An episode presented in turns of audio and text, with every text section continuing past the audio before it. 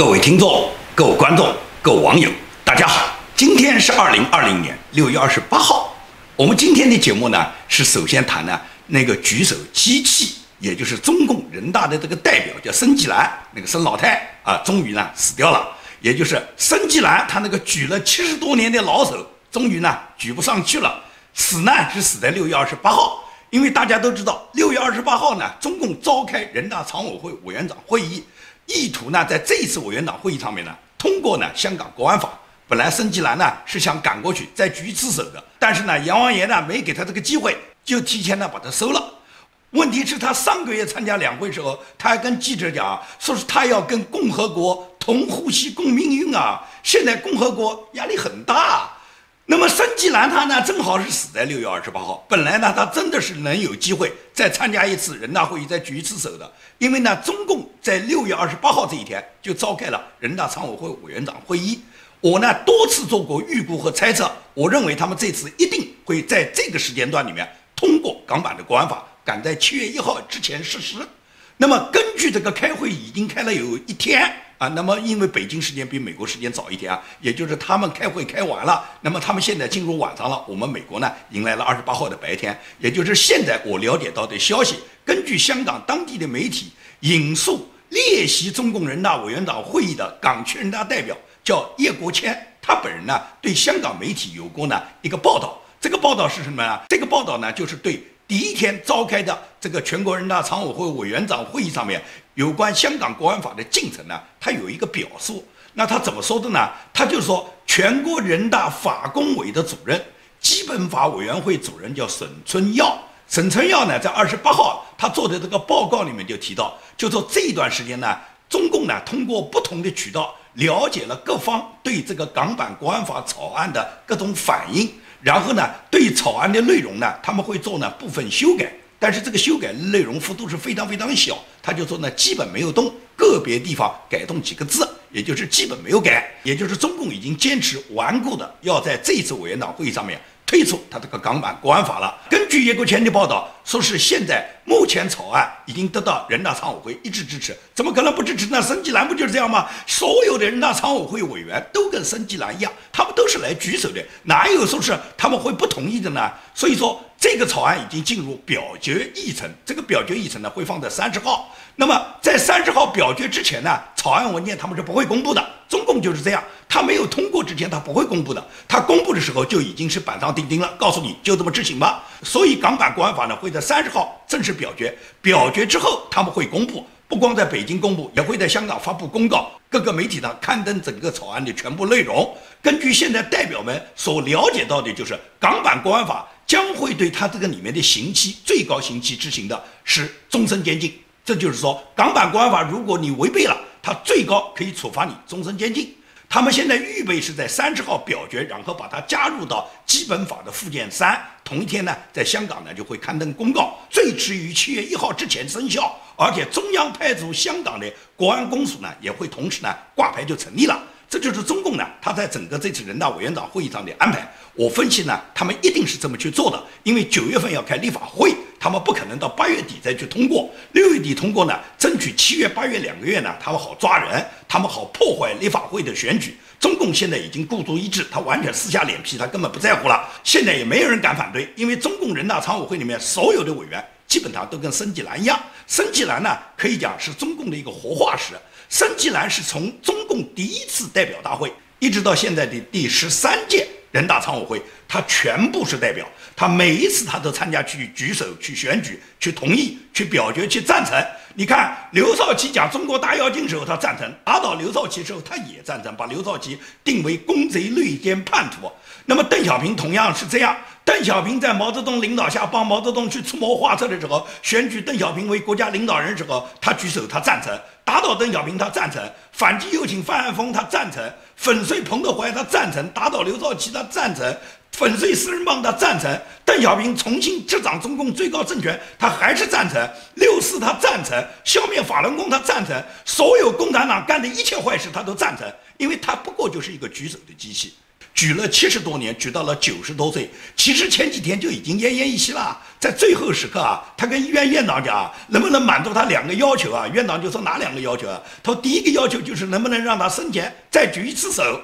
第二个要求是能不能不让自己的死讯给西方敌对势力利用。追悼会呢就不能安排那个美帝国主义的总统大金毛川普和那个人类公敌蓬佩奥来参加了。那么院长一想，这两条要求，这个第二条做到很容易啊，你死就死了，死了以后就火化就烧掉，烧完了以后骨灰跟那个武汉那些。跟武汉那些新冠病毒的那些病人死掉的骨灰把它混在一起，灰都走不到了嘛。所以我们不宣布，那肯定人家美国人不知道，人家川普、蓬佩奥也就不可能来参加你的追悼会。第二条做到没问题，第一条就最后再举一次手。那么怎么安排他再举一次手呢？所以旁边的护士就灵机一动，就高声讲：“病人家属们，本院决定已经放弃抢救了，让申吉兰跟习主席同呼吸共命运，同意吗？”申吉兰举着老手说同意，所以他又最后举了一次手。可以讲，像申纪兰这样的人，在中共培养下，绝不止他一个人。我少讲一点，在中国拥护共产党政策，像申纪兰这种愿意去举手的人，是一百亿总要有吧。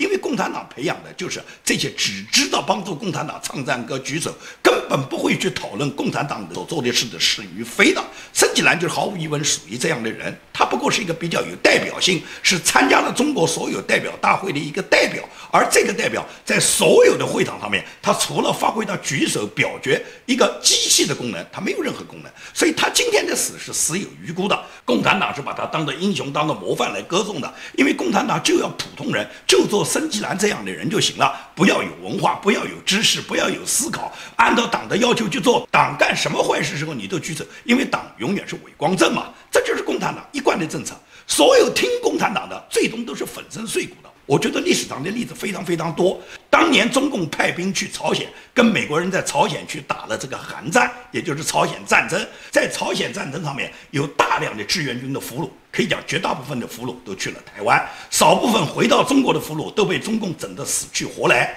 这个里面有一部分女俘虏的，这个女俘虏的数字是多少？就是六十四个。这六十四个俘虏呢，当时呢被美国呢关在战俘营，在战俘营里面呢，这个里面有一个女战俘叫杨玉华。杨玉华有一次一巴掌把人家美军送过来的饭呢，把他打在地上，他大声质问美军为什么只让他晒太阳。这是杨玉华。那么最终这六十四个战俘，除了杨玉华一个人之外，其他的六十三个全部去了台湾，只有杨玉华一个人回到了他心爱的祖国，因为他在战俘营她跟美帝国主义斗争嘛。结果他回到祖国以后，祖国让他交代了几十年，把他整得死去活来。文化大革命的时候，红卫兵除了给他打耳光、拽头发，然后把他脱光了身子以后，让他在太阳底底下晒。这就是杨玉华的结论，他爱党爱国，他跟孙纪兰一样，就是这么一个结果。只不过他作为一个战俘，他就算背叛祖国了，因为祖国是不允许你当战俘，你当什么战俘啊？一旦敌人要俘虏你，你就应该牺牲，就应该光荣就义，就应该死。你活着回来，就给祖国添了耻辱。所以像杨玉华这样的人，他爱党爱国一辈子，爱到最后就是被共产党整得死去活来。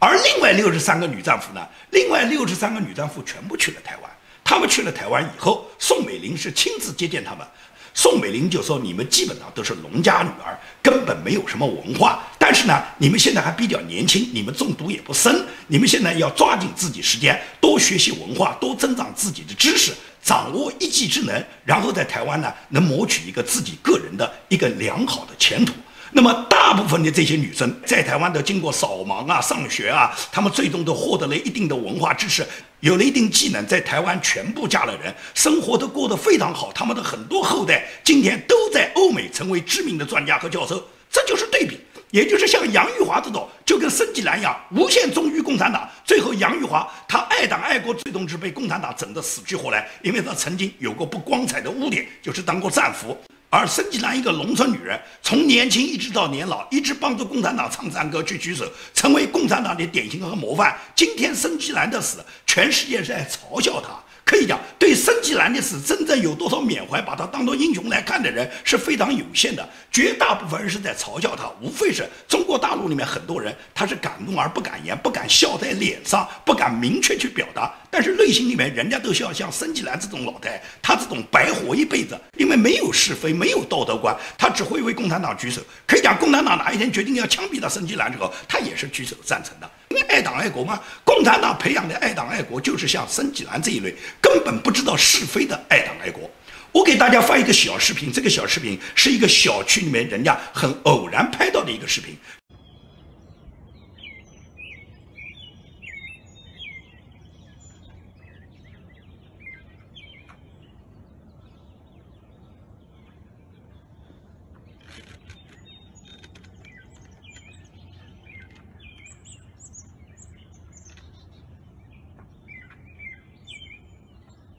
美国的一位韩战老兵，这个老兵呢，已经呢年龄很大了。大家想想看嘛，韩战结束的七十多年了嘛，也就是老兵当时参加参军的时候，哪怕就是二十岁，现在也九十多岁了。这个老兵呢，他在他自己居住的小区里面散步，他路过本小区花坛的那个美国国旗的时候呢，老兵呢很庄严的向美国旗呢敬了个礼。可以讲，这是一个非常简短的细节。这个细节就体现什么？体现就是美国并没有什么爱国主义教育，美国人爱国家是发自内心的。这个老兵对美国国旗的这种尊重，是他一生对美国这个国家热爱所表达他自己的一种情怀。而这种事情，美国人从来，美国政府就没有去号召，没有要求哪一个人去做，而是美国人民他们自身累积在自己心中的这种情怀，向国家的国旗做的一个表达。这才叫爱国主义啊！是发自内心的，是因为你在这个国家获得了民主自由，获得了国家对你的尊重，你才会为这个国家去做奉献啊！这不是很典型吗？而中国呢？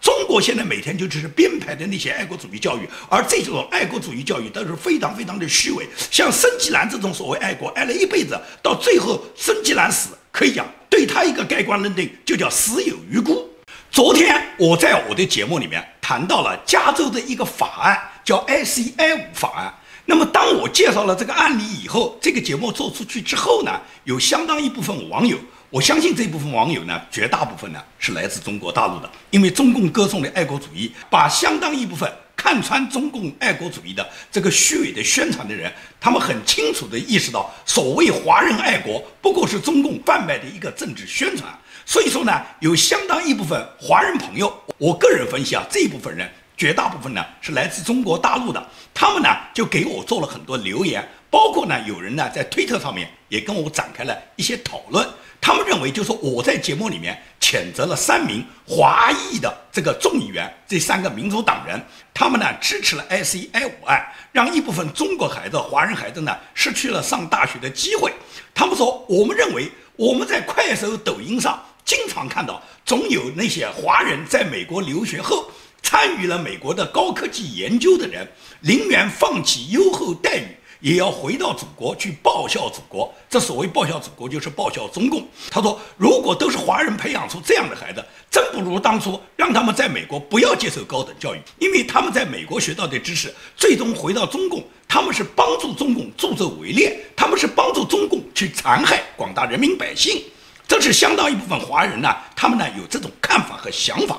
那么对于持这些观点的华人朋友呢，我呢要跟大家做一个解释。我非常理解这一部分华人朋友他们自己的这种心情，因为他们认为美国的大学培养出众多的华人优秀的学子，这些人在美国工作以后，学得了美国的很多科技知识，然后他们回到中国投身中共，对人民百姓进行压制。包括你看，现在我们看到的很多互联网的高科技产业，这些高科技产业里面的领军人物，绝大部分都是来自于美国或者在美国学成归国的人。这些人回到祖国以后，他们没有反抗专制，没有反抗暴政，没有维护人民的利益，相反是帮助专制去压制人民。所以这些人要把他们培养出来干什么呢？给这些人上学，给他们留有名额干什么呢？让这些人尽量不要到美国去读书。我相信有很多华人朋友是持这个立场、这个态度来表达这个观点的。但是呢，我要告诉这部分朋友呢，你对我讲的这个 S E I 五案呢理解呢理解的不准确。我呢跟你做一个解释。第一个，也就是说，这些限制华人的方案，它对嘛？它对是在美国已经有身份的华人后代，它不是对你所讲的从中国大陆派到美国来的那些小粉红这些留学生，然后学成归国以后帮助中共去残害人民的。这个 S A I 五法案，它是针对在美国已经有身份的，也就是这些孩子他们本身的父母。都已经取得了美国的身份，要么是美国的公民，要么至少是美国的绿卡，就是获得美国的永久公民身份。有了这些身份的人，他们的孩子才属于 ICI 五案所管辖的范围，和中国大陆派到美国来读书的这些小粉红留学生，跟他们来讲叫一毛钱关系都没有。这个法案跟他们没有关系，为什么呢？是因为来自中国大陆的这些留学生，他们持的是美国的 I-20 的学生签证，他们叫做国际留学生。这些国际留学生显然对他们招生的这个范畴和美国本土培养什么族裔的学生是没有任何关系的。加州通过的这个 ICI 五法案，它所涉及的是在美国已经有身份的住在加州的华人后代。这些华人后代呢，如果你将来呢也愿意回国报效祖国呢，你你是以美国公民的身份去报效你原来的祖国的，而且愿意回去的，那毫无疑问来讲，他的父母多半都是有红卫兵思维，或者是共产党的达官显贵，他们的后代派到海外以后，然后这些人回国去接班的，回国去篡权的。这些人，他们基本上只看抖音和微信，他们接受的都是共产党的红色思维。这些人，他们本人，无论是他们家境优越的，还是共产党的大官后代，从自身来讲的话，是没有几个愿意回去所谓报效祖国的，只会回到祖国去谋取一份职位，谋取共产党给他的高官厚禄，然后通过跟祖国的勾结，获取他们个人的利益的。也就是说。美国加州 ICF 法案，它限定的是在美国已经有身份的华人后代，这些人可以讲绝大部分是美国本土成长的孩子，这些人回到中国大陆去是凤毛麟角的，除非他们的父母是红卫兵的。第二个，我就是告诉你讲，你在快手、抖音上所看到的。可以讲，基本上都是假的，因为没有几个华人是真心爱国的。所谓学成以后要回去报效祖国的，别说在海外有那么多信息发达的信息来源，即使在国内的华人，那些有知识、有思想、有思考的人，他们也都知道这个国家早就烂透了。有几个人会学成之后要回去报效祖国的？绝大部分人在海外的。无论是在海外已经取得身份的，哪怕是中国大陆派到美国来的这些留学生、这些小粉红，他们大部分也不愿意回到祖国啊。他们女的就是去嫁个老外，男的最起码也可以去当个 IT 的码农。没有人不想谋取一个美国的身份，有美国的身份更不愿意放弃。当然了，有一些混得好一点、有一些成就的这些人，他们最多就去当一个千人学者，然后呢两头吃。两头吃，也就是这边吃美国，回头吃中共。他们主要是跟着共产党混饭吃，混他们个人的功名，混他们个人的地位，混他们个人的荣誉的。有什么爱国？爱国是挂在嘴巴上去讲讲好听的。所有的这些爱国学者，他们跟共产党勾结，都不是因为他内心里面爱国，而是看到祖国能提供他的利益，为了利益，为了美色，他去所谓爱国。我给你举一个简单的例子：天津大学有个教授叫张浩，这个人只有四十来岁。他呢，在美国呢被控盗窃商业机密以及参与经济活动呢，前天已经被加州圣何西联邦法庭呢已经裁定他的罪名成立，将在八月三十一号对他进行正式的量刑。这个张浩是个什么人？张浩是在美国南加州大学攻读博士学位的。他在攻读博士学位的时候，认识了另外一个来自中国大陆的学者，这个人叫庞威。他们两个人呢，在这个大学里面分别获得了学位以后，然后这两个人呢，都分别进入了美国两家高科技公司。他们在这两家公司里面都盗取了这两家公司里面的重要的商业机密资料。这些资料的科技非常的先进。这些资料当时从他盗取的时候，他就能够获得有这样的技术，就是移除手机和其他电信设备里面的那些非必要信号的技术。这个技术呢，就给他们两人盗取了。盗取成功以后呢，他们两个人都回到了中国，在天津大学执教，分别担任教授。然后把这个技术带回中国以后，他们都成立了多家公司，有的公司注册在中国国内，有的公司注册在太平洋上的岛国，那些什么维尔京群岛之类的。成立了这些公司以后，就以这些公司把他们的技术跟中共国家政府合作，跟中国的军方合作，然后呢，把这些技术呢卖给中国政府和军方牟利。他们本人呢，可以讲个人资产都上亿。这个庞威呢，人呢仍然在中国。而张浩呢，他认为呢，他的盗窃技术很巧妙，美国人也没有发现，所以呢，他在二零一五年五月，也就是五年前，他乘飞机呢到美国的凤凰城去参加一个国际微波会议。他从中国乘飞机到达洛杉矶以后，立即就被美国的 FBI 抓捕，在机场就抓捕了。当时抓捕的时候是四十一岁。那么现在过了五年，现在就应该是四十六岁了。目前来讲呢，他的案子呢已经开庭审理。根据法庭文件显示，张浩犯经济间谍活动罪，要面临最高十五年的刑罚；窃取商业机密罪面临十年的刑罚；合并执行呢，要面临二十五年在美国二十五年的刑期。这就是张浩。另外和他一起盗窃这些技术的人。同案一共有六个，那么另外最重要被指控的这个人叫庞威呢，他人在中国，其他五个人都在中国，这些人呢就是终身不能踏出中国国门的，只要出来，美国百分之百去抓。那么你说这个张浩他回国是爱国吗？张浩对国家有多少感情吗？张浩不是，张浩他是在美国学习期间，在读博期间，他就掌握了这个技术。到美国公司工作以后，他又想方设法盗取了这些技术以后，他想过这个技术拿到中国才能卖钱。在美国的话，他如果使用这个技术跟别的公司合作的话，他一定会侵犯美国的知识产权，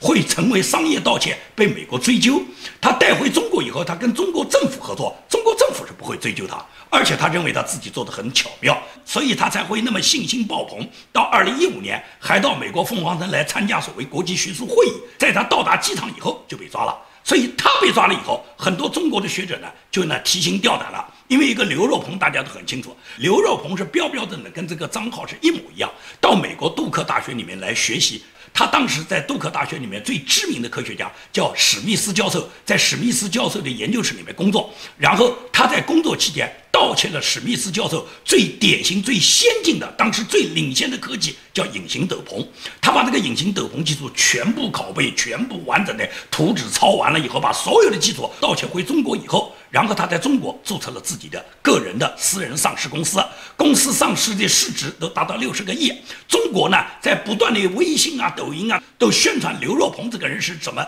知名科学家，怎么了不起，从美国学成了技术以后，怎么样回到祖国报效祖国，他的技术怎么先进？中共永远不会告诉人家，刘若鹏实际上在美国是盗窃别人的技术。刘若鹏因为他当时回中国之后没有被 FBI 察觉，所以说 FBI 没有及时抓捕他。而他到了中国以后，因为大卫·史密斯他的教授导师看到了刘若鹏这个技术完全是照抄自己的技术时候，气愤的在公开场合里面指责刘若鹏。因为史密斯教授公开指责了刘若鹏，就变成了美国 FBI 本来想秘密抓捕他的计划就落空了。因为刘若鹏已经知道美国盯上他了。如果不是大卫·史密斯在公开场合暴露这个信息，刘若鹏很可能早就被美国引渡抓捕了。因为刘若鹏虽然他会像孟晚舟一样，他不敢到美国来，但是他是敢去欧洲、去澳洲、去其他西方发达国家参加学术会议的。而美国 FBI 完全可以在那些国家跟那些跟美国有引渡条约的国家，像抓捕孟晚舟一样抓捕刘若鹏。美国早就想抓捕刘若鹏了，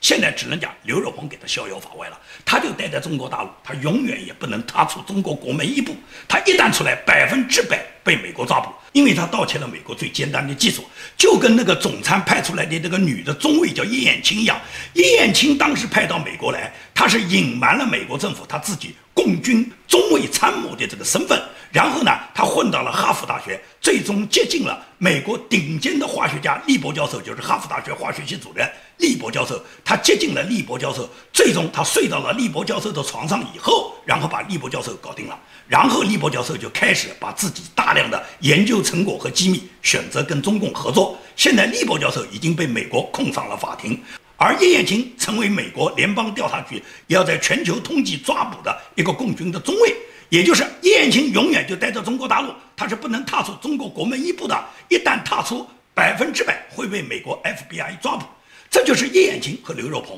他们两人不同在哪里？他们两人是中国外派的，尤其是叶艳青是总参的中尉，他到海外是执行任务的，所以说他是百分之百的是间谍身份。而刘若鹏和张浩都是所谓中国到海外来学习的知识分子。这些知识分子，他们之所以所谓报效祖国，是因为他们感觉到他们在美国盗窃的这些技术拿回国以后，可以跟共产党交易。他们可以自己成立自己的公司，可以把这个技术把它转化为商业资产，可以给自己重宝私囊，可以把自己打造成亿万富翁。所以说，这些回国的人根本就不能说明他们是爱国回去的，他们是跟中国这个政府沆瀣一气、狼狈勾结，然后盗取美国知识财产的。绝大部分到美国来的这些留学生，哪怕这些国际留学生，他们并没有刘若鹏和张浩那么好的机会，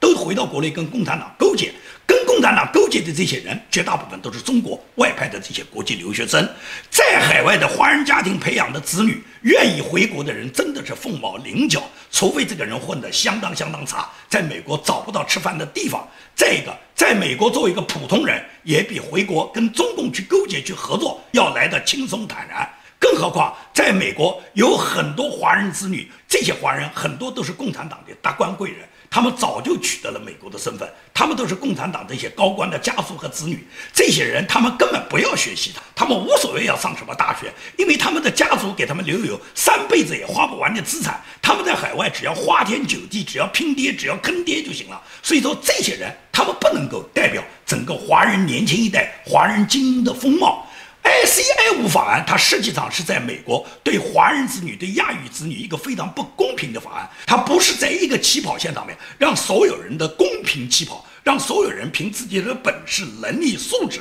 来获得高等教育、受教育的机会，它是人为的安排的另外的一种种族歧视，也就是突出了黑人以黑皮肤，以谁的皮肤颜色黑，谁就可以上大学，而对那些皮肤颜色淡的、那些成绩好的这些人，他们就限定他们的入学资格。所以说，它实际上是另外一种种族歧视的法案，这就是 ICI 五案的实质。所以我解释这个 ICI 五案，指责那三个所谓华人议员，我实际上第一个是对这个 ICI 五案，它导致了一种。新的不平衡，让所有人不是在共同的起跑线上，不是公平的竞争。我对这个法案表达我自己的不满。对加州这三个华人民主党的众议员，我对他们的指责，是因为他们在竞选时候是打着为华人说话、为华人谋利的旗号，获得华人对他们的支持的。但是当他们成为议员以后，他们恰恰是损害的华人的利益，所以这些人是非常的虚伪的，他们是非常肮脏的，他们跟共产党有没有勾结我还不清楚，但是至少这些人他们是华人中间的败类，虽然他们已经是精英，已经成为了议员，但是他们是精英中的败类，很多败类都会混到精英队伍里面去。一个国家的损害，一个民族的损害，往往是精英里面有无耻之人。所以说，这是我今天要对这个问题做出的一个解释，也就是让所有的华人都明白，美国这个 SCI 五法案跟美国现在已经有身份的华人的后代有关，而跟中国大陆到美国来学习的这些小粉红留学生无关。好，今天的节目就跟大家做到这里，谢谢大家。